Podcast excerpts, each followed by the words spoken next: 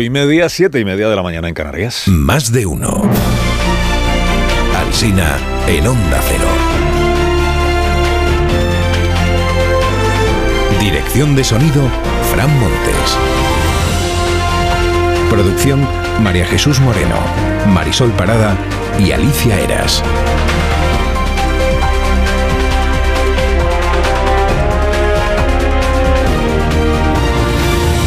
Las 6 de la mañana hasta las 12 y 20, aquí estamos, esto se llama Más de Uno, esto es Onda Cero, a partir de las 12 y 20 es Más de Uno en su ciudad, en emisión local hasta las 2 de la tarde, que es cuando llega Elena Gijón. A las 9 estará aquí el presidente del PP, el señor Núñez Feijó, y tendremos ocasión pues, de hablar de las cuestiones que les venimos contando desde las 6 de la mañana. Un poco burdo, si usted quiere, está siendo, es verdad, el intento del PSOE y Sumar de convertir las bolitas de plástico en las playas de Galicia en un desastre ambiental culpa del PP y a la altura del Prestige. A dúo salieron ayer la vicepresidenta, uno del gobierno, nada menos que la uno, y el fontanero jefe de, Fe, de Ferraz, Santos Sardán, a buscarle parecidos a las bolitas con el petrolero. A todos nos recuerda imágenes del pasado que queremos definitivamente borrar. Ojalá ¿no? tengamos la capacidad de, que, de poder eh, eh, llegar a tiempo. ¿no? Desgraciadamente ya lo vivimos, ya lo hemos visto. Es el modus operandi del PP, el que usó con el Prestige cuando hablaba de esos hilillos de plastelina. Prestige para los más jóvenes. El, el, Prestige fue un petrolero que se partió en alta mar hace 22 años, creo recordar. La polémica fue si el gobierno central debía intentar alejarlo de la costa o llevarlo a puerto. Al final se terminó de partir y se fue. Porque una crisis en el mar es competencia del gobierno central. Esto de ahora es, es, esto es un carguero que extravió un contenedor de sacos de bolitas de plástico, millones de bolitas. A la Junta de Galicia, al gobierno de Asturias, le corresponde limpiar las playas cuando llegan esas bolitas, que es lo que están haciendo. Al gobierno central, pues le corresponde ubicar dónde fue el vertido, que es lo que hizo, examinar las corrientes e intentar que las bolitas no lleguen a la costa, pero es casi imposible eh, evitarlo, si no imposible, ¿no?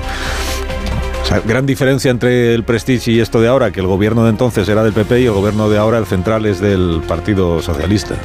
No es una diferencia menor. Bueno, Sumar propone judicializar el asunto, judicializarlo, denunciando a la Junta de Galicia por actuar tarde. Sumar es el gobierno, claro. Y al gobierno es a quien le compete ahora, si lo desea, declarar el nivel 3 de alerta, porque ya las bolitas llegan a dos comunidades autónomas distintas y entonces ya el gobierno, si quiere, tiene la potestad de declarar el nivel 3 y empezar a actuar como buenamente entienda que debe hacerlo. O sea que si Sumar va a denunciar por inacción, igual acaba denunciándose a sí mismo, el gobierno.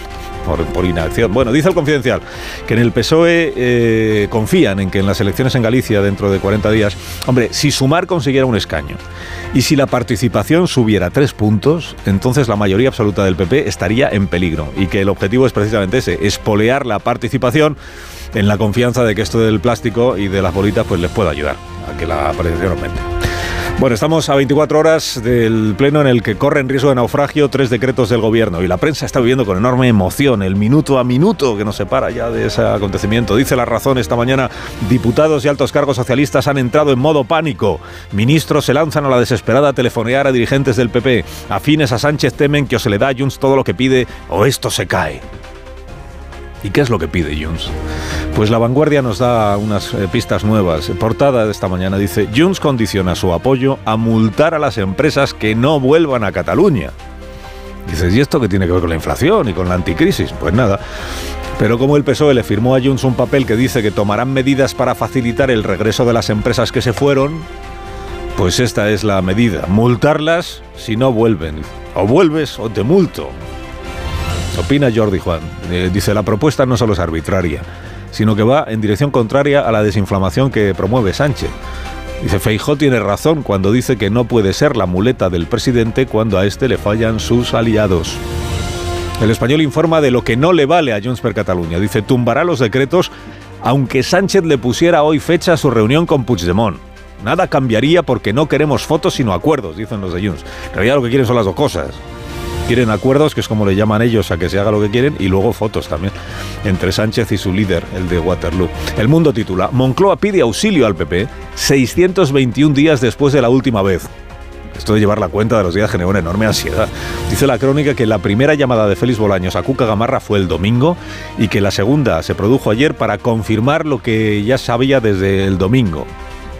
La negociación En el gobierno, dice la información, le quitan importancia a que hayan pasado 621 días desde la última vez que se le pidió ayuda al PP, porque con el PP hay mucha interlocución. Mucha. Se ve, se siente que hay una gran interlocución entre el gobierno y el PP. En el diario de IDAFE, antes el país, tensa cuenta atrás en la primera votación clave de la legislatura. Dice que el gobierno busca apoyos a derecha e izquierda. Y luego dedica media página a este periódico a recordar cómo Junts per Catalunya ha votado en contra de todos los decretos para hacer frente a la inflación. A ver si han sido progresistas solo para investir a Pedro Sánchez, los de Junts por Cataluña. Y en todo lo demás nunca han estado ahí arrimando. Cuartango escribe en ABC que Sánchez y Puigdemont son como Jack Lemon y Walter Matado en la extraña pareja. Dice, no solo tienen caracteres incompatibles, es que sus objetivos son opuestos. Les une la necesidad de vivir en el mismo inmueble, pero no se soportan. En el confidencial resume Martí Blanc. Dice, Junts no asfixiará a Sánchez, pero le administrará oxígeno a su voluntad. No hay que hacerlo caer pero sí hacerle sudar la camiseta y trastabillarlo de vez en cuando. Y 20 minutos anticipa lo que pasará si los decretos del gobierno decaen mañana. Retocar las medidas y volver a aprobarlas es el plan de urgencia que tendría Sánchez para evitar que caiga del todo el llamado escudo social. La ministra de Sanidad, Mónica García, inició el día de ayer en este programa diciendo que nada más lejos de su ánimo que invadir competencias de los gobiernos autonómicos. Luego no llegó a un acuerdo con esos gobiernos sobre la mascarilla en los hospitales y lo que va a hacer el Ministerio es imponer esa obligación de mascarillas en hospitales y centros de salud. Pues hasta aquí llegó la cogobernanza. El anuncio se produjo un rato después de que la ministra explicara que las autonomías tenían 48 horas para hacer sus alegaciones. Hemos dado un plazo de 48 horas para recibir todas sus aportaciones. La ministra no ha esperado a que terminara el plazo, dice el diario de Pepa Bueno. Dice, aplica un artículo de la ley de manera inédita. Pero editorialmente lo aplaude. Dice, rechazar la obligatoriedad de las mascarillas solo puede obedecer al intento de las comunidades autónomas, en su mayoría del PP, de boicotear al ministerio. Por cierto, en contra también estuvo ayer el, gobierno del País Vasco, que es del PNV y del PSOE. Es un gobierno de coalición a favor de la mascarilla, porque ya la están aplicando en hospitales y en centros de salud, eh, a favor de la mascarilla, que no de la obligatoriedad en todas las comunidades autónomas, está el gobierno de Aragón, el gobierno de Murcia, el gobierno de la Comunidad Valenciana, que son del PP. O sea que... O sea que, bueno, en visión opuesta a la editorial del diario El País, la, editorial del diario ABC dice, solo Cataluña apoyó la iniciativa de la ministra, la reunión fue tensa y la preparación del encuentro insuficiente, retraso y alto grado de improvisación. El español sigue informando sobre la quedada ultra de Nochevieja en Ferraz. Que las facturas de los donativos a la organización Revuelta prueban que Vox estuvo detrás de las uvas. O sea, que eso de que la organización Revuelta y Vox no tienen nada que ver, pues no es verdad. Escribe sobre el pelele apaleado David Trueba. Dice, a nivel estético, la condena es obvia, porque en el país que goza del prestigio de sus artistas falleros, un monigote tan poco logrado hace sospechar que la acuestación popular fue usada para cualquier cosa menos para la creatividad artística. El monigoteo, dice Trueba, no es castigable pero son los ciudadanos quienes han de enfrentarse a su propia responsabilidad. Cuando se cancelan charlas académicas, premios de poesía o funciones teatrales, no hay que mirar hacia arriba, sino al parque electoral que bendice ese recorte de las libertades.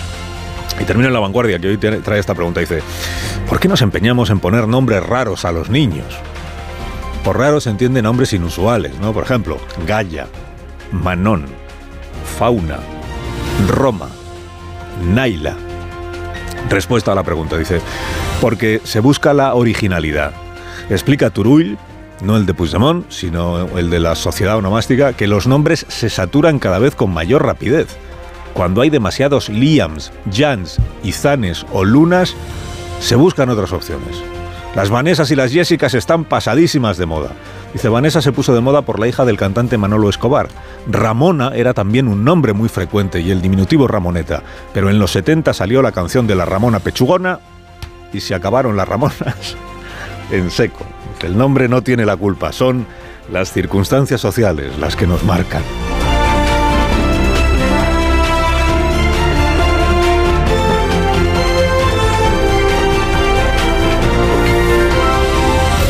Carlos Alsina en Onda Cero, somos más de uno.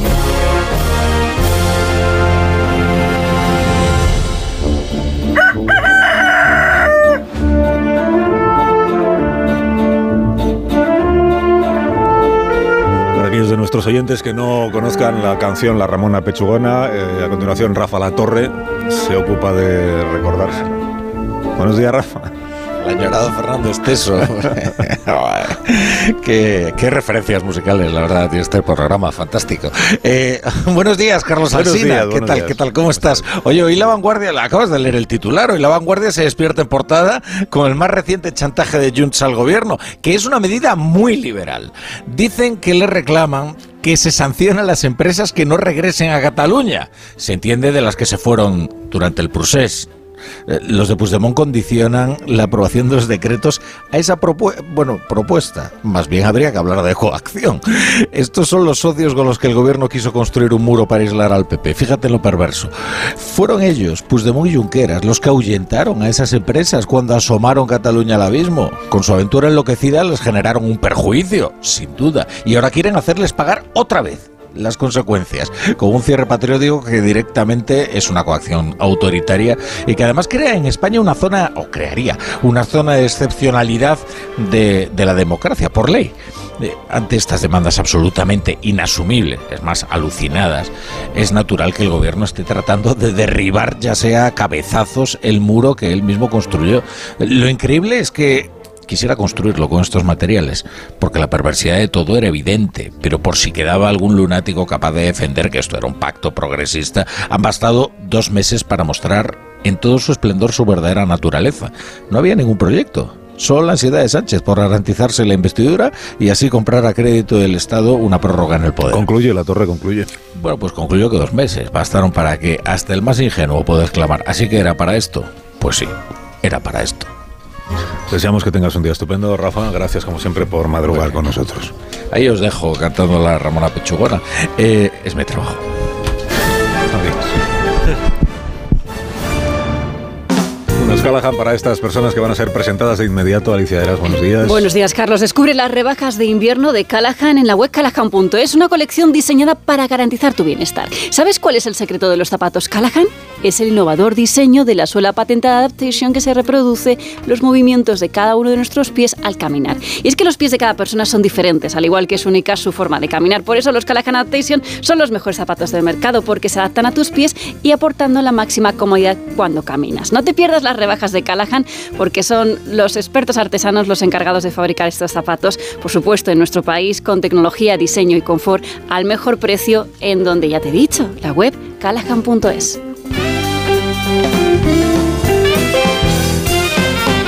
En tertulia esta mañana aquí en la radio en Más de Uno, Paco Maruenda, buenos días Paco. Buenos días, Carlos. Pilar Velasco, buenos días. Muy buenos días, Alcina. David Jiménez Torres, buenos días. ¿Qué tal? Muy buenos días. Buenos días, Marta García Ayer, buenos días. Muy bien, Carlos, buenos, buenos, días, Carlos. Hola, Carlos, ¿cómo estás? Bien. Alcina era, ¿no? Eh, era. Sí. Yo lo veo como Era, pues muy bien. El año Bueno, pasado era... Que igual queréis, eh, es que si le dejáis a Mon va a hablar solo de Beckenbauer toda la mañana. Pero si te parece, hablamos de otra cosa. Pero vamos, como Bueno, queráis. ha, ha levantado la ceja cuando ha lo dicho. Rafa lo del gusto musical de este programa y. Rubén se ha revuelto un poco en la silla. Puede hablar de Os males. O de, o de Wagner o de Beckenbauer, elegid. Así que Beckenbauer, ¿no? Alemana nos queda la tertulia. Eh, Los, los demás contertulios lo único que desean es que acabes pronto porque ellos quieren hablar también de No, otras pero cosas. creo que muchos oyentes es- están conmocionados por una referencia ya no solo futbolística sino nostálgica como aquella. Y esas imágenes de Beckenbauer con esa camiseta blanca de manga larga con el 5 atrás levantando la Copa del Mundo. ¿Cómo olvidar aquella final con Cruyff? No, ¿Cómo ¿cómo olvidar olvidar si nunca aquella la final viste? con el Atlético de Madrid, eh, que, que, que- que también nos ganó, que también nos ganó Pronuncia. el Bayern de Múnich, que era el, el- el eje nuclear de la, de la Alemania que luego ganó el Mundial. Pero de verdad, hay, hay jugadores que, que inventan números y inventan posiciones, y Beckenbauer eh, se convirtió en el creador del líbero. Claro, como no os gusta el fútbol a los aquí presentes, parece que estoy hablando de... de- A, a mí me gusta, pero Te estamos dejando hablar y te estamos escuchando con Sí, pero me veo, respeto. muy, me veo muy silenciado. ¿Sabes? Cuando el tertuliano se siente. Te ves poco arropado, pero- No, me siento intimidado por este, intimidado, este ¿no? tipo de que está hablando, ¿no? Pues nada, del. del- A ver, a mí, a mí el fútbol, me gusta, ¿eh? pero tengo como cinco páginas de apuntes sobre los decretos y... Vale, pues venga, ya. Gobierno, entonces. Ya, ¿no? eh. Beckenbauer eh, Y ya viene era. Feijó, así que vas, tener- te vas a ir a casa con los cinco. Proponía que se retirara el número 5 de, de Bueno, las entonces- camisetas, de todas las camisetas. También lo propuse cuando se retiró Maldini, que se retirara el número 3. Entonces los decretos, eh, que van mañana. Eh, hasta aquí. Eh, Me voy yendo, ¿eh? Porque si luego viene el pre- eh, viene Feijóo, Concluye, Amón, concluye. viene a las ya. nueve si no hay sorpresa. viene Hasta luego, ¿eh? Venga, eh, me- voy al funeral. Concluya, Amón. Eh, bueno, entonces, eh, decretos dice. Bueno, hay dos, dos asuntos, podéis elegir.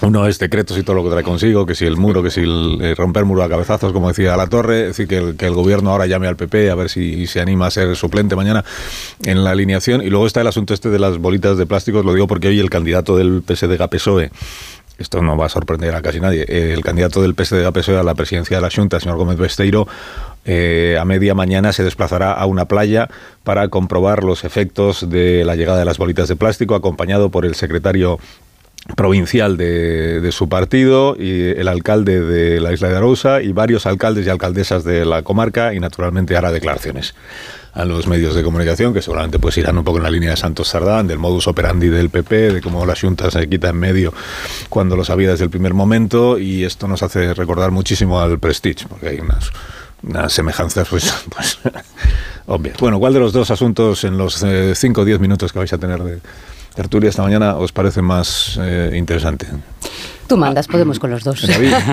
Yo lo de Galicia. David, David tenía cinco folios de decretos y ninguno de Galicia. O sea. No, no, no. no de, de eso no te, no te, preocupes, también tengo de eso. Pero lo de Galicia lo, lo, lo ventilo rápido. Eh, vale. Si van a judicializar el asunto, si van a llevar a la, a la, a la Junta ante los tribunales, eh, yo lo único coherente que creo que podría hacer el gobierno después, después es amnistiarlos. ¿no? Eh, si, si, ya quieren llevar la farsa a sus máximas, eh, a sus máximas consecuencias, a mí me parece evidentemente una polémica fabricada en un intento de movilizar al electorado eh, de izquierdas y nacionalista ante las elecciones gallegas y no sé si merece más, más comentario que eso.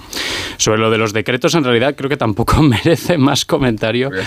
Pero, pero va, todo, va todo rápido, ¿eh? Pues me, toca, me, pues me toca, David. Ah, no, no, no, no, estoy en el uso de palabra. Eh, eh, a ver, a mí me parece, hoy, hoy, el periodismo consiste en decirle a la gente que lo que increíblemente todos eh, dijimos que iba a ocurrir ha acabado ocurriendo, ¿no? Que es que la mayoría que armó el gobierno para la investidura se ha demostrado una mayoría eh, inoperante para, para, la tarea de gobernar, ¿no?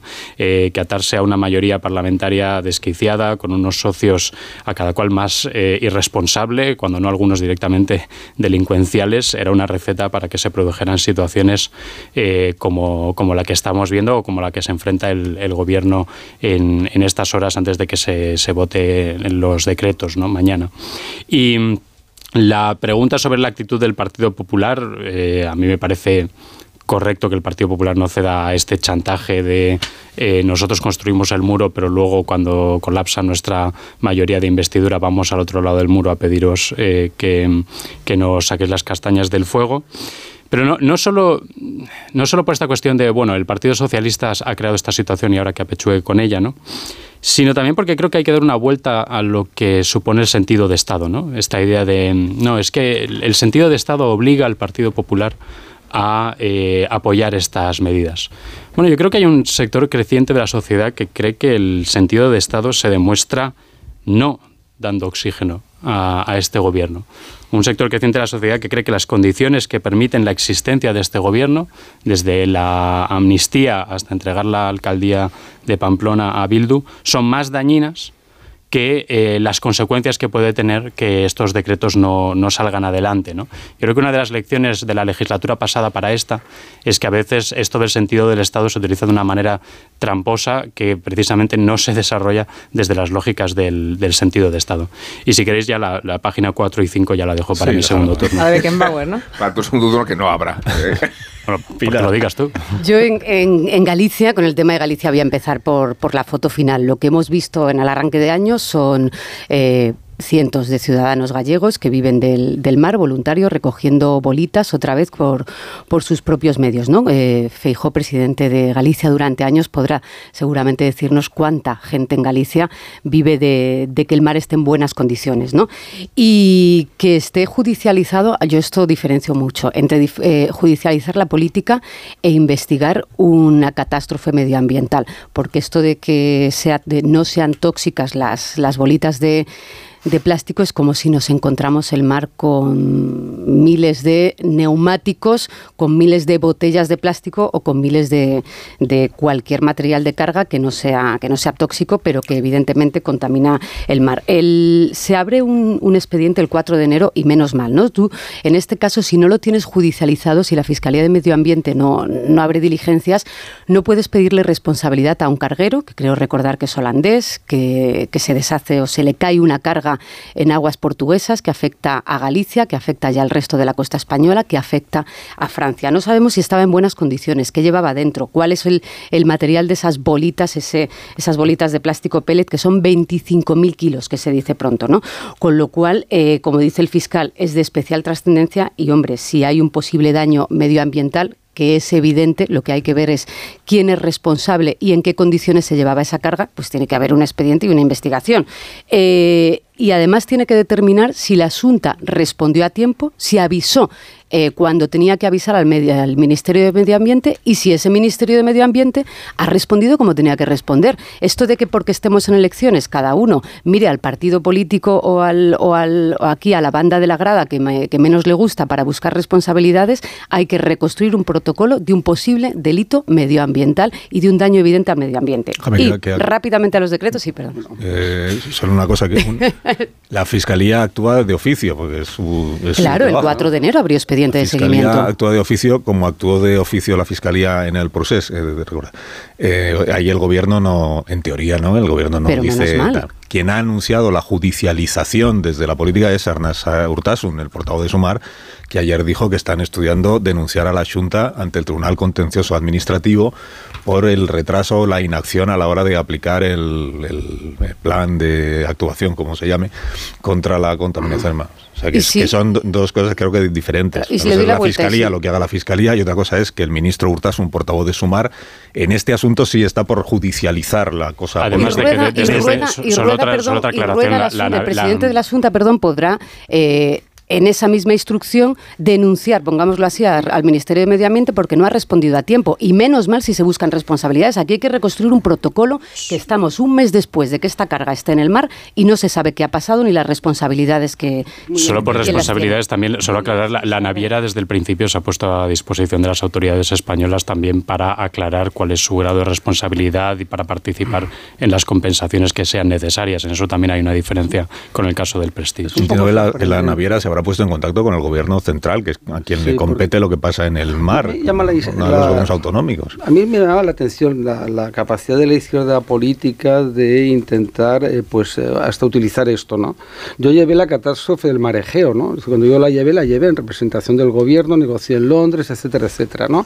Y las competencias son muy claras, es decir, yo no, no acabo de entender ahora, resulta de que vamos a cambiar el sistema de estructura competencial del Estado español, que es un Estado compuesto, y ahora resulta que la, Junta de Galicia, si la gobierna el PP, habría que hacer una, ley que dijera eso, ¿no? La responsabilidad será siempre de la comunidad autónoma eh, cuando gobierne el Partido Popular. En caso contrario, si el gobierno de España, se gobierna el PP. Lo que no sé es cuando gobiernen los dos partidos, el, mismo partido gobierne, si es el PSOE, las dos administraciones. Es una, una barbaridad. Es decir, ahora las competencias de costas son de la comunidad autónoma. Las competencias de, los ayuntamientos, ¿no? No, no, es del Estado. La competencia de costas es del Estado. La limpieza de las playas es cosa de los ayuntamientos. Sí, bueno, pero vamos a ver, pero habrá una competencia. Si se quiere exigir una responsabilidad, en primer lugar será de quien tiene la competencia, que es la Administración General del Estado. Oye, que podría no tenerla y ser el malvado de rueda, eh, que como es del PP seguro que es malo, muy malo. Ya lo doy por como eh, mm, presupuesto, ¿no? No olvidemos que la izquierda se mueve por una serie de, hechos icónicos, míticos, ¿no? O sea, un poco lo, al estilo del grupo de Puebla, ¿no?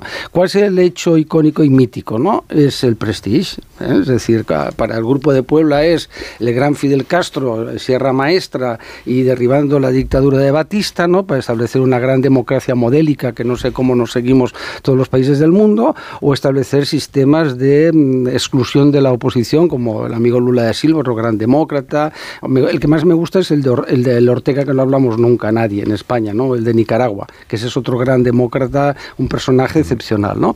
Entonces, bueno, la verdad es que ya dejemos un poquito en paz la politización de la justicia, ya que eh, lo, quieren poner de moda. Es decir, lo de Ortazun, nunca, eh, como pasa siempre con la izquierda radical, nunca se sabe si es un ministro del gobierno, si es un activista asambleario en la universidad o en la escuela de diplomático, porque además el problema de Urtasun es que es una persona que tiene una buena formación y no hace unas cosas como muy extrañas. Por tanto, eh, la, vamos a intentar que nos creen otro nuevo prestigio, porque si quieres empezar ya con una asociación para ir a limpiar las playas gallegas, igual conseguimos algún premio de estos nacionales. a, mí, a mí me parece que hay poca duda en que hay una sobreactuación para hacer de este asunto mm, algo central en los medios en este momento, que está vamos, obviamente relacionada con que hay elecciones en Galicia y si no, no estaríamos viendo periódicos abrir a cuatro o cinco columnas con este asunto, esa sobreactuación también por parte del gobierno como si fuera la gran catástrofe de la que no se han dado cuenta hasta que han pasado las elecciones, pasa como con lo de las elecciones, no, perdón, las vacaciones, mm. hasta que no hemos vuelto de vacaciones no había ni problema con las mascarillas ni con las bolitas de plástico. Pues obvio hay una sobreactuación por un interés muy electoralista. Y me sorprende más que esa sobreactuación que la vemos en, cada, en todas las elecciones, siempre hay una historia fetiche que se infla, eh, la, sobreactuación a la inversa del, gobierno de la Junta intentando restar importancia a algo que, sí que la tiene. ¿Cómo no la va a tener? Por ejemplo, con la falta de transparencia que estamos viendo a la hora de explicar si es o no tóxico. La Junta ha dicho que no es tóxico, pero no quiere eh, dar los informes eh, que hay químicos de qué, supone esto para el medio ambiente y no ha querido ser transparente con ello porque dice que son preliminares. Hasta que no tenga los informes completos no los quiere dar, lo cual permite que haya muchas más especulaciones y se siga sobreactuando más con respecto a qué impacto medioambiental puede tener esto realmente. Creo que, es, es imposible comprender lo que está pasando con las bolitas de plástico eh, si no tuviéramos las elecciones en 40 días. Mencionabas, Carlos, no voy a hablar de Beckenbauer, a las 8. Eh, pues entonces nada. Hablando de bolitas, el esférico. La alusión de Hurtasun al politiqueo. Y es interesante cómo eh, una legislatura que ha comenzado por puro tacticismo y respecto a, a, cualquier otro criterio y subordinándose los programas de gobierno y las ideologías a las necesidades aritméticas, se le denuncie precisamente lo que es forma parte de su naturaleza embrionaria, ¿no? Esta es una legislatura de puro politiqueo. Y, lo digo porque está claro que los argumentos que en un extremo y en el otro eh, caracterizan la oposición de Podemos y de Junts a los decretos no provienen ni siquiera de la reflexión de los contenidos, sino del ajuste de cuentas. En un caso porque hay que vengar a Yolanda Díaz vengarse de Yolanda Díaz, y en el otro porque Junts necesita marcar terreno y que Pedro Sánchez se tome en serio que esta legislatura se puede malograr sin sus siete diputados. Y la primera ocasión en que va a suceder va a ser mañana. Insisto, no porque estén en juego reflexiones mm, programáticas ni estén en reconocimiento las prioridades de los ciudadanos. La crisis sanitaria de la gripe lo demuestra. Eh, yo no sé cuánto de la desavenencia entre el gobierno central con la ministra de Sanidad y las comunidades autónomas del PP provienen de la reflexión sobre las soluciones a una emergencia sanitaria o se explican en el contexto de la misma estrategia y lógica política que va a caracterizar toda la legislatura. De hecho, ahí está demostrando el Partido Popular que tiene un ámbito de poder, que es el autonómico, donde se pueden contrarrestar muchas de las medidas del gobierno central.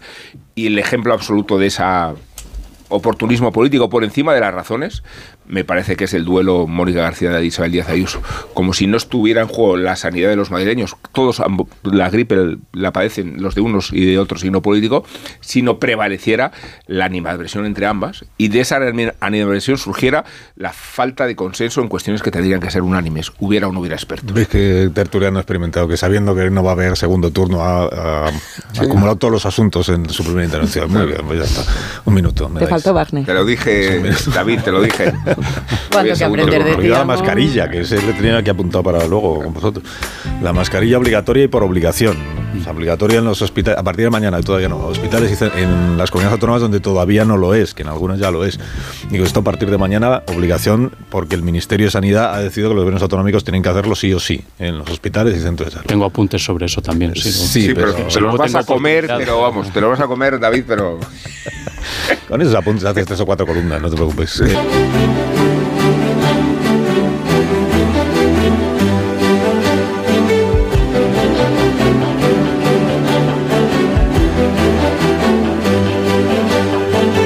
De uno. Onda Cero. Carlos Alsina. Las 9 y 5 minutos de la mañana de este martes con Maruenda, con Velasco, con Jiménez Torres, con García Ayer y con Amón. Estamos analizando la actualidad de este día. Y desde las 6 de la mañana pues venimos informando a nuestra audiencia de que hoy nos visita el presidente del Partido Popular, señor Núñez Feijóo, que aquí se encuentra ya eh, presente. Buenos días, eh, presidente del PP. Muy buenos días, don Carlos. ¿Cómo está? Muy bien, ¿y usted? Bueno, me quejo poco, esa es, la verdad. Pero ahí estamos. Bueno, veníamos hablando hace un momento de lo de mañana en el Congreso de los Diputados. Mañana pasarán dos cosas, ya hemos explicado los siguientes. Una es que serán rechazadas las enmiendas a la totalidad de la ley de amnistía. Y otra es que, en principio, si nada cambia de aquí a mañana, pues los decretos que tiene que convalidar el Congreso o no, pues será que no. Si nada cambia, digo, porque a día de hoy o a esta hora de la mañana los números al gobierno no le salen. Le pregunto si uno de esos decretos, que es el que llamamos con el de las medidas anticrisis, si aún es posible que ese decreto salga adelante con la abstención del Grupo Parlamentario Popular, si se cumplen estas condiciones que usted ayer explicitó. ¿Es posible que ese decreto aún se salve mañana con la abstención del PP o no? Mire, yo no sé qué es lo que van a votar los autores de los reales decretos leyes, porque los autores son el Partido Socialista y sus socios.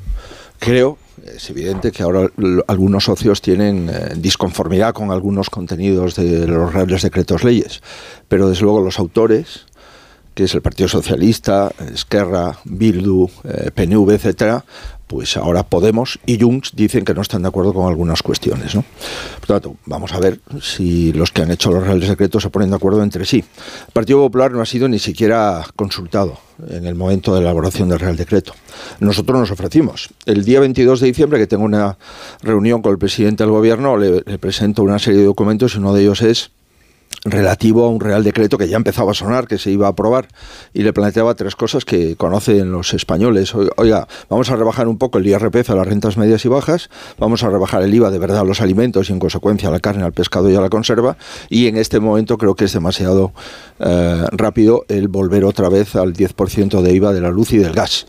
Me ha dicho que lo iba a ver el día 22 de diciembre y el día 27, sin que el PP tuviese ningún conocimiento de nada, pues aparecen los reales secretos en el Boletín Oficial del Estado. Por tanto, nosotros nos hemos desayunado con centenares de páginas del Boletín Oficial del Estado sin ser ni siquiera consultados. Ya no digo negociando, pero sí al menos consultados. ¿no? Por tanto, eh, no sé exactamente lo, qué es lo que va a pasar. ¿Qué es lo que planteamos nosotros? Lo que le plantea el presidente del Gobierno.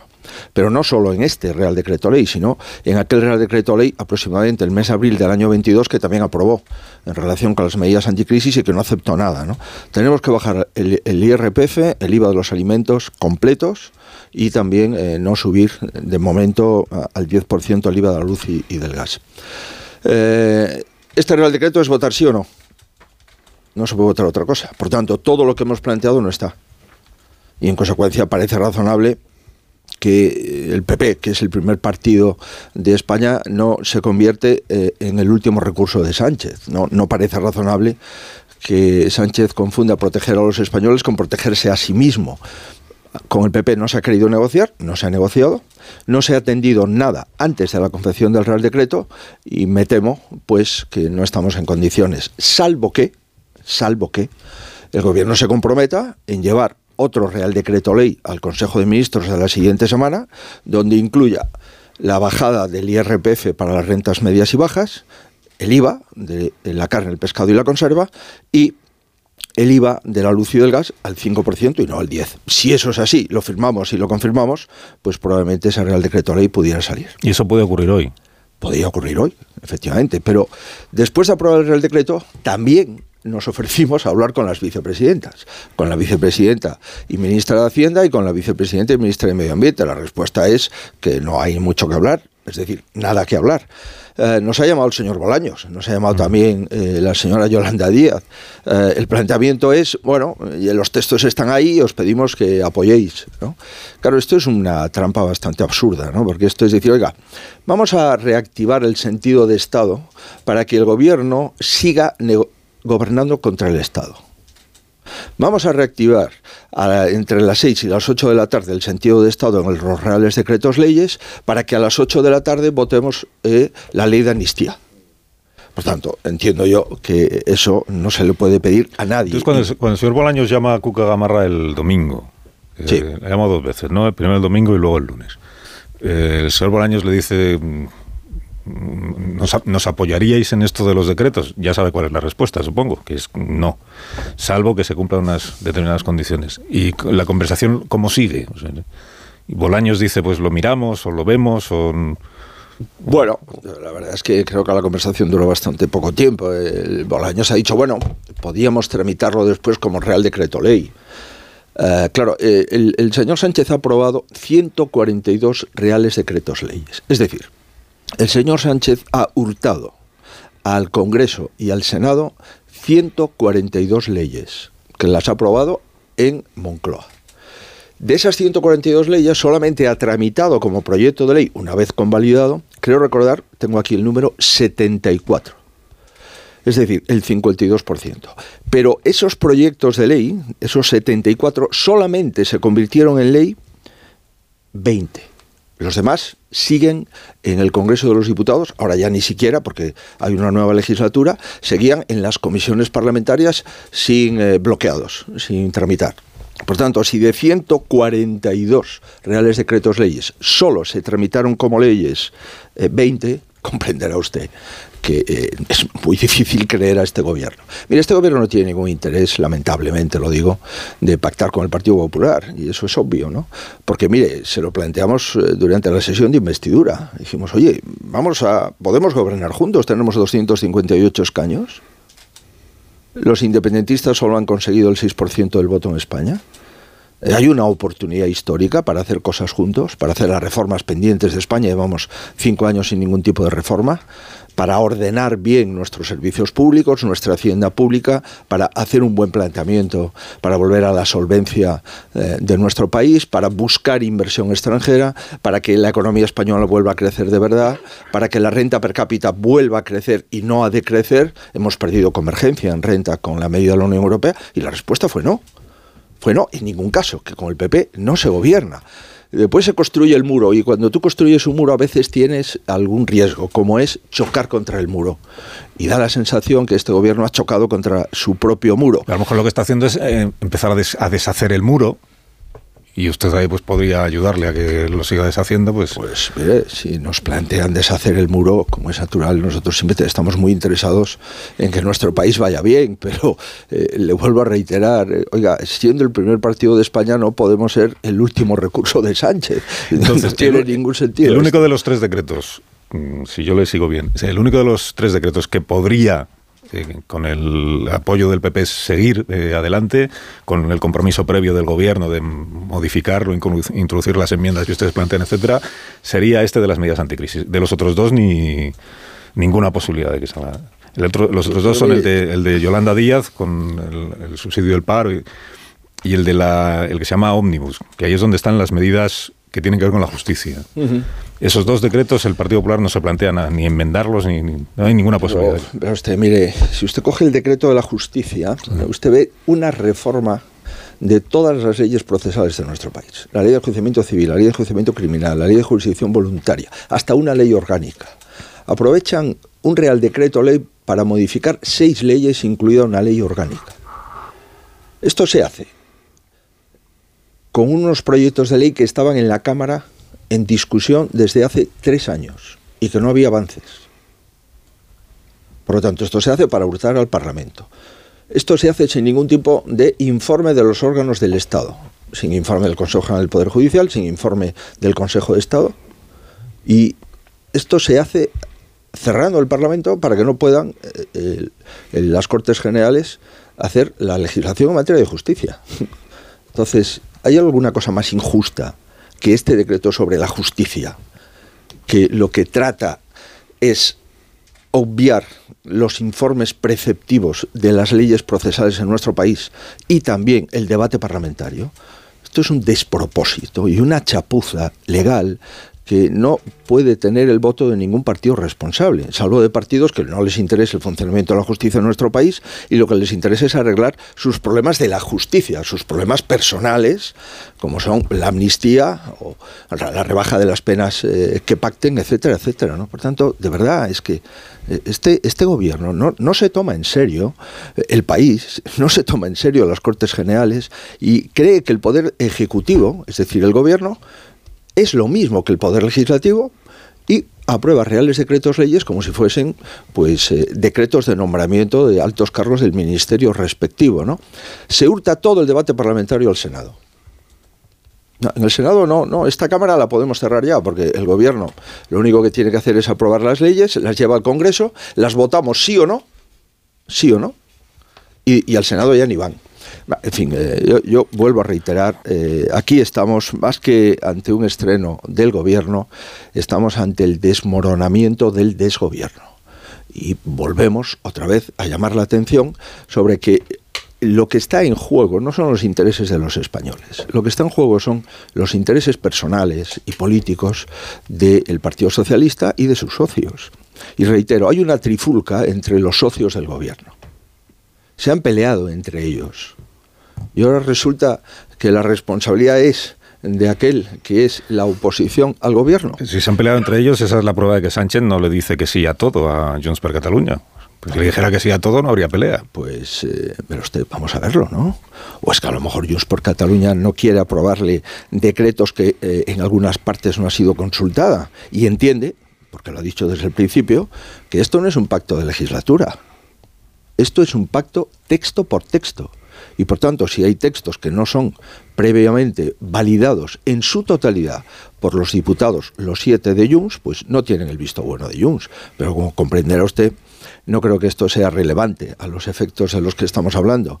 Lo que sí sé es que este desgobierno eh, en los primeros meses de esta legislatura nunca se había visto jamás en ninguna legislatura de los 45 años de democracia. Nunca un gobierno y nunca un presidente, después de tomar posesión, tiene menor respaldo social, tiene menor respeto en el ámbito de eh, sus socios y nunca un presidente hecho ridículo en tan poco tiempo.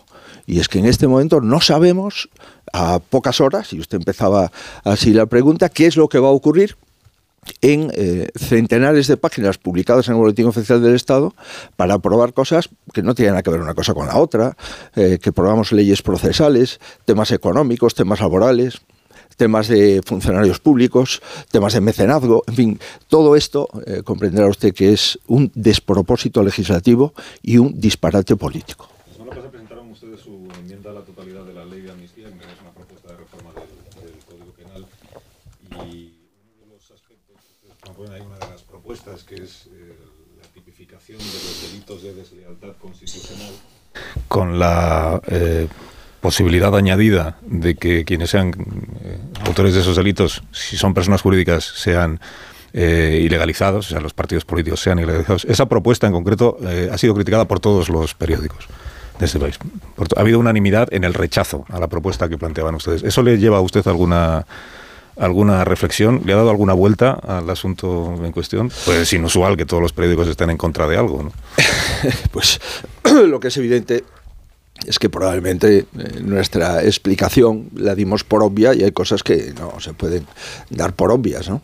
Eh, usted, nosotros eh, hemos dicho en el programa electoral y en mi discurso de investidura que íbamos a tipificar en el Código Penal la deslealtad constitucional. Esto lo hemos dicho hace meses. Segundo, hemos puesto a una serie de juristas, y le puedo asegurar que son buenos juristas, a estudiar el derecho comparado, por ejemplo, el derecho alemán, donde aparece ese delito claramente contemplado. Tercero, desde el eh, año 2012 los partidos políticos pueden incurrir en causas de disolución. Hay 35 causas de disolución de partidos políticos. Malversación de fondos públicos, eh, incitación al odio, enaltecimiento del odio, cohechos, etc. Tercero, hemos despenalizado eh, el referéndum ilegal y hemos despenalizado la sedición. De lo que se trata ahora es de fortalecer al Estado, fortalecer eh, la democracia en nuestro país y la Constitución del 78 mediante una tipificación de un supuesto más de suspensión de un partido político o de disolución de un partido político si se convocan referéndums ilegales o eh, se, se, se aprueban manifestaciones de independencia y ese partido no colabora con la justicia posteriormente. Se puede discutir si primero debemos de suspender ese partido político y solo en casos muy agravados plantear la disolución. Sí. Esta es una propuesta que va a ser debatida en las cámaras y que nosotros estamos dispuestos a ver las enmiendas que se presenten. Pero bueno, nosotros entendemos que hay que fortalecer al Estado, dado que en este momento el Estado se queda sin ningún tipo de barrera eh, para proteger la integridad de la nación española. A mí me sorprende que esto le preocupa a los partidos políticos. Porque la pregunta es, ¿qué pasa? ¿Que usted va a cometer estos actos delictivos? ¿Usted va a declarar unilateralmente la independencia y va a convocar un referéndum ilegal? Porque si este partido político no va a hacer nada de esto, ¿por qué está usted preocupado? Entiendo la preocupación de los independentistas, no entiendo la preocupación del Partido Socialista. Porque el Partido Socialista, en el año 2019, el señor Sánchez decía que había que tipificar el delito de referéndum ilegal. Por tanto, por tipificar el delito de referéndum ilegal, que el PP estaba de acuerdo y sigue de acuerdo ahora, resulta que, eh, en fin, perseguimos a los partidos políticos. Oiga, aquí hay partidos independentistas en España, los va a seguir habiendo. Espero que no mucho tiempo, pero el tiempo que quieran, porque la Constitución lo permite. Por tanto, no se persiguen ideas. Lo que se persiguen son delitos. No ideas, sino delitos yo no creo que ningún partido político en España debería estar preocupado. O sea que no, este no, entiende usted entonces el estado de opinión que ha generado esta propuesta. No, lo que yo entiendo es que no la hemos explicado. Eh, lo que yo no entiendo es que teníamos que presentar una enmienda a la ley de amnistía y nos dieron de plazo, creo recordar, hasta el 3 de enero y nosotros presentamos la enmienda el 3 de enero sin hacer un mínimo de pedagogía y de explicación de nuestra enmienda, que aprovecho ahora. Pero el señor Tellado le hizo una segunda conferencia de prensa para explicarla y la posición editorial de los medios no ha cambiado. Bueno, no sé, hoy he visto una, una eh, encuesta en el diario El Mundo donde creo recordar, no, no me sé el porcentaje exacto, creo que decía que el 53% de los españoles está de acuerdo con eh, la, posibilidad de suspender o de disolver partidos políticos cuando incurran en este tipo de delitos. ¿no? Bueno, parece ser que los españoles la han entendido alguna parte de los españoles. Pero en fin, yo asumo que eh, una cuestión de este tipo necesita pues una explicación más pormenorizada. En su programa electoral, eh, de lo que hablaban, si yo lo recuerdo bien, era, es verdad que, hablaban de crear un, tipo delictivo que fuera la deslealtad constitucional, pero en el marco de recuperar el delito de sedición y de tipificar como delito la convocatoria de un referéndum. Correcto. De la posible ilegalización de partidos políticos, no recuerdo que se hablara en el programa electoral. Mire, pues, no, no, el programa electoral, y usted tiene toda la razón, no se desarrolla el tipo porque no, no estábamos haciendo eh, la que es una novedad, eh, o sea que hasta ahora hasta ahora el Partido Popular no había lanzado esta no, propuesta. es que hasta ahora en España no se hablaba de la amnistía, ¿no? Es que nos presentamos a las elecciones todos diciendo que la amnistía, es decir, perdonar, eh, no, no, solo perdonar, sino pedir perdón por eh, procesar y condenar a personas políticos que han malversado fondos públicos y han declarado la independencia de una parte del territorio de nuestro país no, no estaba dentro de las previsiones de los partidos políticos. Es decir, todos, todos lo negamos, ¿no? incluido por supuesto el señor Sánchez. Pero eh, dicho esto, yo vuelvo a reiterar, hay 35 supuestos de disolución de un partido político. ¿Estamos de acuerdo en disolver un partido político si de forma generalizada practica cohechos? ¿Si utiliza malversación de fondos públicos? Si eh, eh, está detrás de determinados actos terroristas, sí. No, no hubo discusión. Y estamos de acuerdo. ¿Y si es condenado como partícipe a título lucrativo de un delito de corrupción? Que posteriormente ha sido eh, derogado ese párrafo por el Tribunal Supremo pues eh, no parece muy razonable. La, condena como partícipe a título lucrativo ah, no ha sido derogada. Ah, sí, sí, estaba, estaba, yo pensando... Sí, se refiere a lo del... Estaba pensando yo en, la alusión a la falta de credibilidad de Rajoy como testigo en el, en el juicio de la Gürtel, que es la sentencia del... Pero le digo, si un partido político es condenado, porque puede ser condenado, bueno, de hecho lo ha sido, como eh, partícipe a título lucrativo de un delito de corrupción, ¿es una causa de disolución? Pues es evidente que no no porque lo diga yo, sino porque no está en el Código Penal. No digo en la propuesta que hacen ustedes de reforma del Código Penal. Mire, le vuelvo a reiterar, si quiere usted hablamos de otra cosa, pero lo que sí está claro es que no hay ninguna sentencia que condene al Partido Popular por malversación de fondos públicos o por cohecho. ¿eh? Eso está claro.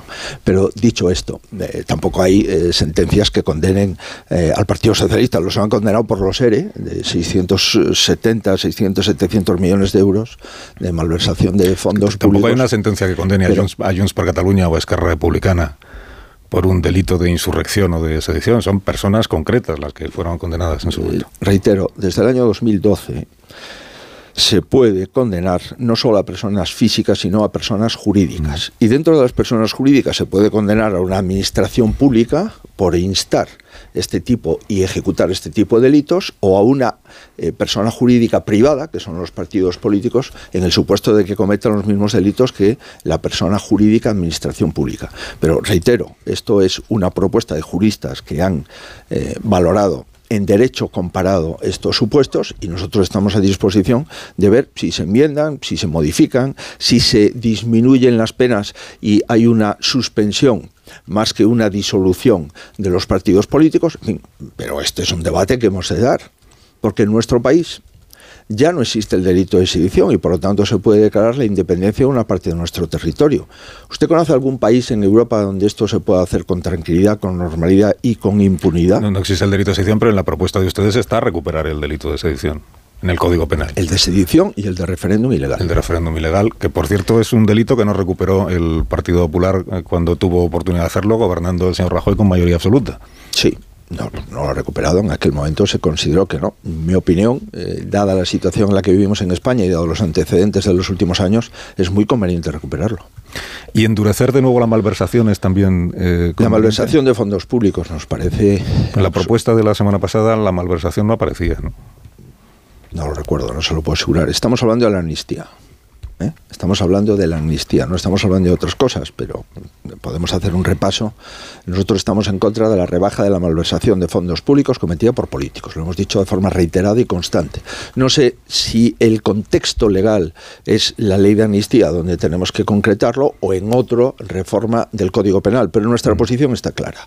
Esto de que los políticos metan la mano en la caja y que se le rebaje sus penas, eh, me parece una indecencia.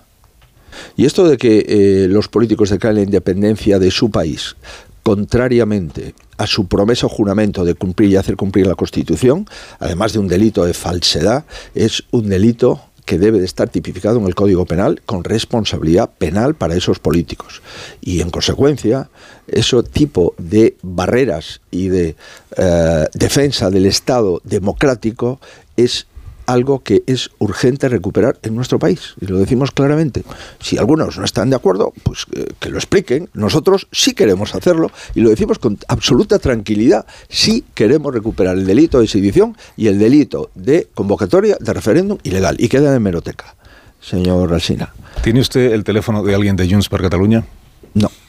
De nadie. ¿eh? Pues no, la verdad es que no. Si usted me quiere coger mi teléfono, pues no, no lo hay. Ni de ningún empresario afín a Junts per Cataluña o alguien que pueda servir un poco si usted tiene alguna curiosidad para no, hay ningún contacto entre usted y nadie de Jones, directo, digo, no. nadie de Jones No, pero no, no por nada, sino simplemente por, porque no, eh, nuestros planteamientos eh, son conocidos, los planteamientos de Jones también son conocidos. Nosotros hemos rechazado los planteamientos de Jones y el Partido Socialista los ha cogido y gracias a eso, pues eh, el señor Sánchez es el presidente del gobierno.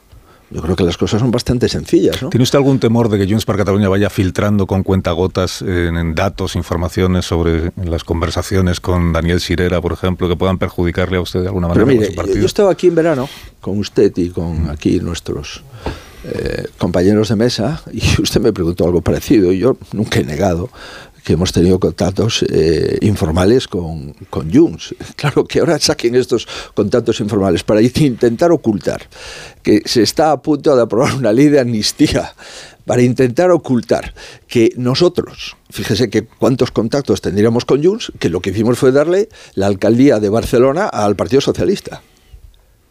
Y en aquel momento hubo contactos con Junts, sí. Nuestro eh, portavoz el municipal de Barcelona habló con el señor Trías, porque el señor Trías quería ser alcalde y es de Junts. Y después de hablar con él también hablamos con el señor Colboni y votamos al señor Colboni. Y ahora resulta que nosotros... Cambiaron de plan, por cierto. Le, damos la alcaldía al Partido Socialista y todo parece indicar que, el Partido Socialista va a compartir la alcaldía con Junts. Es decir, antes lo que el Partido Socialista decía, que es que no gobiernan los independentistas en Cataluña en mayo, pues ahora resulta que no es que quieran compartir el gobierno con los independentistas de Barcelona, sino que también están compartiendo el gobierno de España. Y todo esto es porque eh, el PP habló con alguien de Junts y entonces vamos a ver si eh, montamos aquí una atmósfera para que la gente crea que esto todo es lo mismo. No, no, no es que no sea lo mismo, es exactamente lo contrario. Fue la última, fue la única eh, comunicación o contacto entre el señor Sirera y gente de Junts por Cataluña, ese café o el agua que se tomaron en un hotel de Barcelona. mire, yo primero ni llevo la agenda del señor Sirera confío plenamente en la sensatez del señor Sirera y nuestros principios son conocidos. Nosotros no podemos facilitar la impunidad de personas que han cometido delitos contra la integridad de nuestro país a cambio de nada, ni siquiera de ser alcalde ni presidente del gobierno. No, la respuesta es no, no podemos aceptarlo. Porque si aceptásemos eso, nos afiliaríamos todos al Partido Socialista Obrero Español. Y como comprenderá, pues no nos vamos a afiliar al Partido Socialista Obrero Español. Bueno, mejor dicho, para no ser injusto, nos afiliaríamos todos al partido de Sánchez. Porque el Partido Socialista Obrero Español, yo quiero eh, decir que es una cosa distinta, al menos pretendo, y me gustaría, que así como fue una cosa distinta, en el futuro, vuelva a ser lo que fue en el pasado, es decir, un partido socialdemócrata que cree realmente en la Constitución española y que defiende la integridad del territorio. Usted le propuso al presidente Sánchez en esa reunión que tuvieron el día de la lotería, el día 22, que la Comisión Europea haga de mediadora entre el gobierno y el PP o el PSOE y el PP para la renovación del Consejo General del Poder Judicial.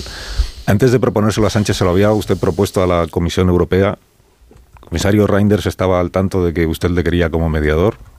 Mire, nosotros, eh, no yo, pero sino personas nuestras, eurodiputados y personas que mantienen contactos con la Comisión Europea, tanteamos a la Comisión si estaría dispuesta a supervisar las conversaciones y los posibles acuerdos que hubiese para eh, comprometer y cumplir el informe de Estado de Derecho que había emitido la propia Comisión Europea. Y en, esa, eh, en esos contactos, pues a mí lo que me trasladaron es que la respuesta era positiva, que estaban dispuestos a actuar de supervisor simplemente para comprobar si eh, los informes del Estado de Derecho de la propia Comisión pues eh, los podíamos concretar en un acuerdo. La Comisión Europea es una institución española eh, nosotros hemos trasladado buena parte de nuestra soberanía a la Comisión Europea y tenemos un ministro de Justicia europeo, que es el comisario de Justicia. Y por tanto estamos hablando entre administraciones públicas, eh, ante eh, entidades eh, no, no ante mediadores especialistas en bandas armadas, ¿no? Estamos hablando con el comisario de justicia que vino a España, se reunió con el gobierno, se reunió con la oposición y nos dijo, oiga, deben ustedes renovar el Consejo General del Poder Judicial y tramitar una nueva ley para profundizar la independencia del Poder es que contaban los corresponsales en Bruselas que al comisario no se le ve muy por la labor, que la, que la Comisión Europea no termina de manifestar su deseo de mediar en este asunto. Pues eh, bueno, está habiendo algunos movimientos en la Comisión Europea y como usted sabe, el comisario Reines parece ser que se presenta a candidato de presidente del Consejo, ¿no? Y, ahora, y eso en este momento si esto es así, pues probablemente eh, habrá alguna decisión de la presidenta de la comisión desde el punto de vista de la no continuidad del señor Reyners como comisario de justicia para que pueda iniciar su carrera y su eh, campaña electoral para, para eh, presidente del Consejo. Pero en fin, vamos a ver en los próximos días qué es lo que nos dice la comisión. Y si la comisión no media, entonces ¿cómo queda lo de lo del CGPJ entre el señor Sánchez y usted. No, yo espero que eh, supervise lo que vamos a hablar, porque lo que hablamos en la otra ocasión se ha incumplido en su totalidad. Hablábamos de cuestiones tan elementales como que una persona no podía volver al Consejo General del Poder Judicial o no podía irse al Tribunal Constitucional cuando llevase menos de cinco años fuera del cargo político que había ostentado con anterioridad. Y lo que hemos visto es que decían que estaban de acuerdo con esto y lo que hemos visto al cabo de unas semanas, que nada más y nada menos que las dos vacantes del Tribunal Constitucional las ocupan un ex ministro de Justicia del mismo gobierno y un ex alto cargo en Moncloa del gobierno. Por tanto, es muy difícil eh, poder llegar a acuerdos con alguien que los incumple sistemáticamente. Por eso entiendo algunos socios en este momento los reales decretos leyes que le digan al gobierno que no. ¿Por qué? Porque, oiga, si a nosotros nos mienten, pues probablemente también le mientan a ellos. ¿Usted también cree, como la Junta de Galicia, que estas bolitas de plástico que han aparecido en las playas no son ni tóxicas ni peligrosas? De momento parece ser que los análisis a los que se ha sometido pues dicen que no son tóxicas, pero eso le corresponde a, los, a las personas que hacen ese tipo de análisis. Lo que sí es tóxico es la utilización política que se está haciendo de un vertido en las costas portuguesas que el mar ha traído a las costas gallegas y de momento a las costas asturianas. Lo que sí es tóxico es responsabilizar a la Junta, que es el que padece eh, este, este vertido en las costas portuguesas, eh, por parte de un gobierno que parece ser tiene información desde el 20 de diciembre y no se pone en contacto con la Junta hasta el 3 de enero. Lo que sí es tóxico y peligroso es tomarse a los gallegos por personas poco inteligentes y pensar que los gallegos no tenemos memoria. Tenemos mucha memoria. Y sabemos lo que hizo el Partido Socialista contra el Partido Popular cuando gobernaba el Partido Popular y hubo, eso sí, un vertido tóxico y peligroso como fue el Prestige. Y lamentablemente esta falta de respeto hacia la inteligencia de los gallegos yo tengo que condenarla de forma contundente. Pero que, hasta el 3 de enero no haya, entiendo que se refiere usted a una comunicación directa del gobierno central con el gobierno de la Junta de Galicia, que hasta el, 3 de enero no existe esa comunicación, ¿significa que hasta el 3 de enero la Junta de Galicia no sabe que están llegando bolitas de plástico a las playas? Vamos a ver, la Junta de Galicia, como es natural, sabe lo que ocurre en Galicia. Lo que no puede saber es lo que ocurre en mares eh, sobre los que no tiene competencias, eh, en tráficos marítimos cuya competencia exclusiva es de la Administración del Estado. La Administración del Estado tiene la Dirección General de Marina Mercante. ¿eh? Bueno, entonces, lo que sí sabemos es por una persona que llamó al 112, una persona, oiga, eh, está empezando a haber alguna eh, bola eh, microplástico en, los entornos de las playas, automáticamente, pues lógicamente la Junta despliega pues todo su, su, capacidad y en este momento hay treinta y pico playas afectadas por esta y hay pues personas que están limpiando y facilitando también a voluntarios que quieran Pero venir La Junta de toma todas las medidas que están a su alcance desde el 13, 13 de diciembre, es esa llamada al 112, o sea, desde el 13 de diciembre no espera que el, que el gobierno central le comunique nada. si no estamos hablando de si tomamos o no tomamos medidas, lo que estamos hablando es que es tóxico el utilizar eh, este, este vertido en las cortas portuguesas contra una administración autonómica que es la que lo padece. Mire, las playas son competencia de los municipios. Si entramos ahora en la cuestión competencial, la Junta puede decir las playas son de los municipios, por tanto que lo limpien los ayuntamientos. Pero no esto es así. la Junta de Galicia está desplegando sus capacidades y también organizando los voluntarios que quieran venir a facilitar la recogida de esas bolas y por supuesto nos lo tomamos en serio. ¿eh? Y tenemos que limpiar las playas. Y lo vamos a hacer. Ahora, lo podemos hacer eh, en colaboración con el gobierno del Estado, que es el responsable de la Marina Mercante española, o lo podemos hacer en contra del gobierno del Estado, que lo único que está intentando es intoxicar, y, vuelvo a, insistir, tomando a los gallegos por gente poco inteligente. Tipo test, ya las preguntas de los contertulios, que son muy directas, ya verá usted, y muy cortas, como lo van a ser las respuestas de nuestro invitado, pues si no, mm, venga, ¿quién sí, empieza? David Torres. Sí, buenos días, ¿eh? señor, señor Fijo. conozco. Buenos días. Una pregunta.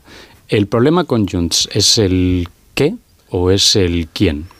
Porque en esto sí que siento que ha habido cierta oscilación en la postura del Partido Popular. Es decir, el problema de que se negociara con Junts o de que el gobierno haya negociado con Junts es negociar una amnistía o es negociar con un prófugo. Y si el problema es el quién, entonces ¿cómo, qué sentido eh, sacamos de aquellas declaraciones de Esteban González Pons durante el verano de que Junts era un partido con una trayectoria democrática independientemente de lo que hayan hecho uno, dos, tres, cuatro eh, dirigentes suyos. Es decir, ¿ustedes podrían negociar con Junts si Junts no pidiera una amnistía? Mire, nosotros eh, tenemos muy claro que no se somete a subasta la integridad de nuestra nación. Tenemos muy claro que las personas que cometen delitos deben de ser juzgadas y tenemos muy claro que no hay nadie en España que esté por encima de las leyes. Y nos da igual que sea Junts, que sea cualquier otro partido. Y eso no vamos a cambiarlo. Nosotros no vamos a negociar con ningún partido que el dirigente de ese partido pueda quedar exento de la responsabilidad penal en la que ha incurrido. Y no vamos a negociar que el dirigente de ese partido no se ponga a disposición de los tribunales cuando hay una orden de búsqueda y captura dictada por el Tribunal Supremo. Y nos da igual, vuelvo a reiterar, quién sea el dirigente de ese partido. Estamos en, una, en un Estado de Derecho. Y la igualdad ante la ley es básica para la existencia de la propia constitución de un país. Que nosotros podemos estar de acuerdo con ese u otro partido en cuestiones fiscales, en política industrial, en política energética, eh, en eh, crear las condiciones para buscar inversión eh, en el país, sí. Y que podemos no estar de acuerdo en otras cuestiones, sí, pero hay cuestiones que no son negociables. Y la integridad de nuestro país no es negociable. Y el cumplimiento de las leyes no es negociable. Y la igualdad ante las leyes no es negociable. Y esto entiendo que es el pilar esencial de un partido de Estado que es el Partido Popular. Pilar. Buenos días, señor Fijo. Tienen tienen casi los mismos gobiernos en comunidades autónomas en solitario que con Vox, pero no acaban de naturalizar, normalizar la relación en el Congreso. Vamos a ver al Partido Popular despegarse de la ultraderecha en el Parlamento a nivel nacional y volver a retomar los contactos, las negociaciones, la normalización de, la política del PP con el PNV, con Junts, con convergentes nacionalistas e independentistas, catalanes y vascos? Mire, eh, nosotros somos el primer partido de España, no porque lo diga yo, sino porque hemos ganado las elecciones en el último año y medio, todas las que se han producido, las andaluzas, las autonómicas, las municipales y las generales y hay otros partidos, como los que usted acaba de referir, pues que han pactado con el señor Sánchez. Por tanto, eh, el PNV ha impedido que eh, el PP gobernase en España porque tiene un pacto con el señor Sánchez. Junts ha impedido que el Partido Popular gobierne en España porque el Partido Popular le dijo no a la amnistía. Tanto, esos partidos en este momento son de la órbita sanchista y si la pregunta es, si querrá usted que pacten con el PP, claro, ¿qué hará usted para que quieran gobernar con usted y no con Sánchez? Nosotros vamos a tramitar proyectos en la Cámara, por supuesto, y vamos a pedirle el voto a los partidos para completar la mayoría que nos queda. Si está de acuerdo Vox, si está de acuerdo UPN, si está de acuerdo Coalición Canaria con nuestras propuestas, nos quedan cinco votos para sacar proyectos de ley. Y si estos partidos o cualquier otro está de acuerdo con los proyectos de ley que el Partido Popular en forma de proposición de ley presenta en la Cámara, por supuesto que recibiremos con mucho agrado sus votos. Pero vuelvo a reiterar, de momento lo que ha decidido el PNV pues ser un partido más de la órbita de Sánchez y lo que ha decidido Junts, hombre, que le viene muy bien lógicamente, es que le condonen todas sus responsabilidades penales a cambio de apoyar a Sánchez, por lo menos de apoyarle en algunas cosas. Marta, la última. Sí, señor Feijo, debe de hacérsele raro ir ahora a Galicia en plenas eh, campaña electoral y no ser el candidato. ¿Qué, sería un buen resultado en las elecciones gallegas? ¿Basta con, una, ¿Basta con gobernar? ¿Una mayoría absoluta le vale? ¿O, va a tener el señor Rueda que medirse con su último resultado? ¿Qué es un buen resultado para Galicia? mire, eh, ya, no, no, ya no se me hace raro porque llevo aquí mucho tiempo ya, al menos a mí me lo parece. Uh, usted, nosotros eh, tenemos una oportunidad y los gallegos tienen una gran oportunidad de mandar un mensaje. Primero, de autogobierno, segundo, de personalidad política y tercero, de mandar un mensaje también al resto de España. ¿no? Y los gallegos han tenido una enorme personalidad política. Si usted ve un poco la historia de la autonomía gallega, pues eh, los gallegos no se dejan eh, engañar fácilmente. No quieren gobiernos estables, quieren normalidad en la política y sobre todo quieren algo revolucionario, que se les diga la verdad que tener un presidente del gobierno en Galicia que le diga la verdad es tan revolucionario en este momento en España que yo soy de los que cree que van a elegir a alguien que les diga la verdad. Y los gallegos saben muy bien el lío político. Eh, de la tertulia llevamos hablando todo el rato del lío político del gobierno central y no creo que lo quieran repetir. No creo que quieran tener un gobierno de un partido que pacta con Bildu y con Esquerra en elecciones eh, europeas. Me refiero al bloque nacionalista gallego, partido soberanista. A un partido que está en franca decadencia en Galicia, que es el Partido Socialista, más sumar que desapareció del arco parlamentario gallego y ahora quiere volver a, estar en el Parlamento y que dice que con un diputado pues le vale y aún Podemos que no sabemos muy bien, lo que sí sabemos es que está en contra de Sumar y no sabemos muy bien a favor de quién está. Por tanto, este multipartito frente a un gobierno sólido es lo que se va a decidir en Galicia. Pero es muy difícil ganar y es muy difícil sacar mayoría absoluta. Y por tanto, yo creo que todos sabemos eh, en Galicia que ganar siempre es complicado y una mayoría absoluta, pues hay dos o tres en España. La gallega, la madrileña, la riojana y la andaluza. Castilla-La Mancha, que su amigo Paje, si no se enfada. Ah, perdón, y nuestro amigo Paje, tiene usted razón. Eh, gracias por el apunte, Alsina. No, ¿de qué? Bueno, una del PSOE y el resto del PP. ¿Le parece usted bien? Es el balance real. Y si no hay mayoría absoluta del PP en Galicia, será un fracaso de usted. bueno, yo tengo todos los fracasos eh, posibles, ¿no? Todo aquello que salga bien es de los demás y lo que sale mal es mío. A mí, como comprenderá usted, a mí lo que me preocupa eh, son los gallegos. Y yo soy uno más, uno más me preocupa que los gallegos tengan un gobierno o que los gallegos tengan un desgobierno. Me preocupa que haya una sucursal o una franquicia del multipartito del gobierno de España en Galicia o que haya un gobierno sólido para que le diga a estos eh, del gobierno central, oye, ¿sabes una cosa? Esto de que el dinero de todos se lo des a una parte no tiene sentido. ¿Sabes otra cosa? Esto de que los que más tienen quieren tener más a costa de los que menos tienen no es de recibo y que ponga un poco de orden también en el escenario del Estado autonómico que debe de ser España. Me quedo sin tiempo. Señor Niño Fijó, gracias como siempre por la visita y por la presencia en este Gracias por la oportunidad. Y que tenga buen día. Muy bien. En menos cuarto, las 10, una menos en Canarias. Ahora seguimos y rematamos la tertulia.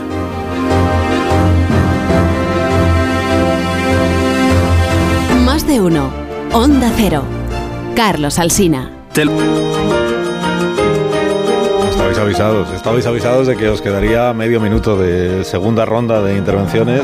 De verdad que David pues tiene ahí tres folios pendientes pues ya para otro día, porque no han intervenido en la conversación con Fijón ni Maruenda ni Amón. Entonces a lo mejor tienen interés pues en hacer alguna aportación, aunque solo sea para cobrar el jornal del día de hoy. Es que sí, pues me quedo muy traumatizado. Os queda claro entonces que mañana los, decretos del gobierno, salvo que hoy se produzca una circunstancia eso con eh, absoluta novedosa, digo en la relación entre el PSOE y Junts, no entre el PSOE y el PP, que de hecho que no hay mucho Vamos a ver, yo creo que tenemos de partir de la base de que como el sanchismo no tiene ningún principio ni bueno, ni malo, ni regular, por tanto, al final todo es utilitarista y lo que dices hoy lo puedes cambiar mañana. Por tanto, yo no tengo la más mínima duda de que el gobierno no se va a arriesgar a perder la votación de esos reales decretos ley y si tiene que envainarse los reales decretos ley, pues se los va a envainar. Es decir, es que eso de verdad yo a veces me, sorprende, oye, igual mañana tengo que pedir disculpas, decir que me he equivocado, pero sería asombroso que por una cuestión de principios o de ética o de moral o de lo que sea, Sánchez cambiara su condición de Sánchez, ¿no? Es Sánchez, ya está. Amón, ¿quieres decir no, algo me escandaliza que tu eh, presencia? me escandaliza que el corrector de Word pones Beckenbauer y te lo da como error. Otra vez. No, ¿en serio? En serio, míralo. No digo, ¿en serio sigues con eso? Pero Aquí cada uno con sus, ¿En serio sigues con, eso? ¿Con qué voy a seguir? No, ¿con qué voy a seguir? No, con los decretos, ¿no? Bueno, pues es el asunto político de las próximas horas. Ya, ya, que Amón evidentemente está pasando turno, eh, sí, sí que me queda una cosa de la, de la entrevista, eh, digamos, de las respuestas que ha aportado el, el señor Fijo. Sigo pensando que la, la, propuesta de la disolución de partidos, eh, esta, esta parte de la, de la entrevista, se demuestra que el, creo que el Partido Popular no solo ha fallado, como, como decía el señor Fejo, la, la pedagogía, sino que la propia medida no sé si ha estado plenamente eh, pensada y, razonada y además eh, tú, Carlos, le has expuesto algunos de los problemas más evidentes de, de, de, cómo funcionaría la aplicación de esta, de esta medida. ¿no? Y sí que creo que puede resultar preocupante que un partido con la, la, envergadura y con los recursos y con la importancia que tiene el Partido Popular pueda hacer propuestas como esta eh, de una manera que parece tan, tan irreflexiva. Yo creo que reformarían, fíjate, la, la, los tipos.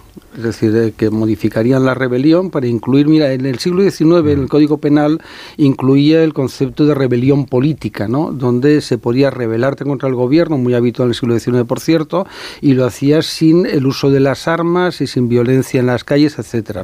Entonces la modificación de ese tipo era perfecta y fácil, ¿no? Luego recuperabas eh, sedición y ya está, ¿no? A mí el concepto, siento repetirme, deslealtad constitucional me parece muy trasladado de lo que es el acervo jurídico alemán, es decir, todos los que han estudiado, tengo muchos compañeros que han hecho eh, su carrera académica, la base, ¿no? En Alemania y están obsesionados, ¿no? Es decir, de, solo te saben hablar de Kelsen, de Smith, de Heller, etcétera etcétera, ¿no? Lovenstein, y dices, hombre, que hay algo más en el mundo, ¿no? Está muy bien, ¿eh? me parece maravilloso, ¿no? Quizás es por vergüenza que como no hablo alemán, pues eso me debe acomplejar. Beckenbauer, ¿eh? Mañana van a tener... Eh, Pronuncia remata, Velasco. Remato. Intentamos buscar justificación o intentamos buscar, comprender cómo están eh, planteando la disolución de partidos y organizaciones independentistas.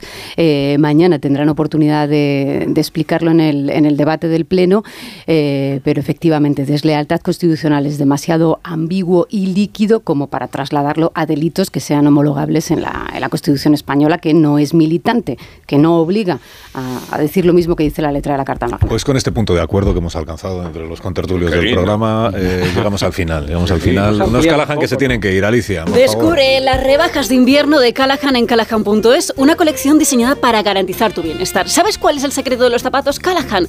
Pues el innovador diseño de la suela patentada Adaptation que reproduce los movimientos del pie al caminar. Están fabricados en España por expertos artesanos y no te pierdas las rebajas porque ofrecen tecnología, diseño y confort al mejor precio en nuestra web, callahan.es. Pues os vais entonces. Maruenda, que tengas un día estupendo. Sí, se sale por allí. Sí. Adiós, Jiménez Torres. Hasta el próximo Adiós, día. adiós, buenos días. Adiós, Pilar Velasco, que tengas buen día. Buen día. Adiós, Marta García Adiós, Ayer. Y adiós, Samón. Te acompañamos todos en el, en el duelo.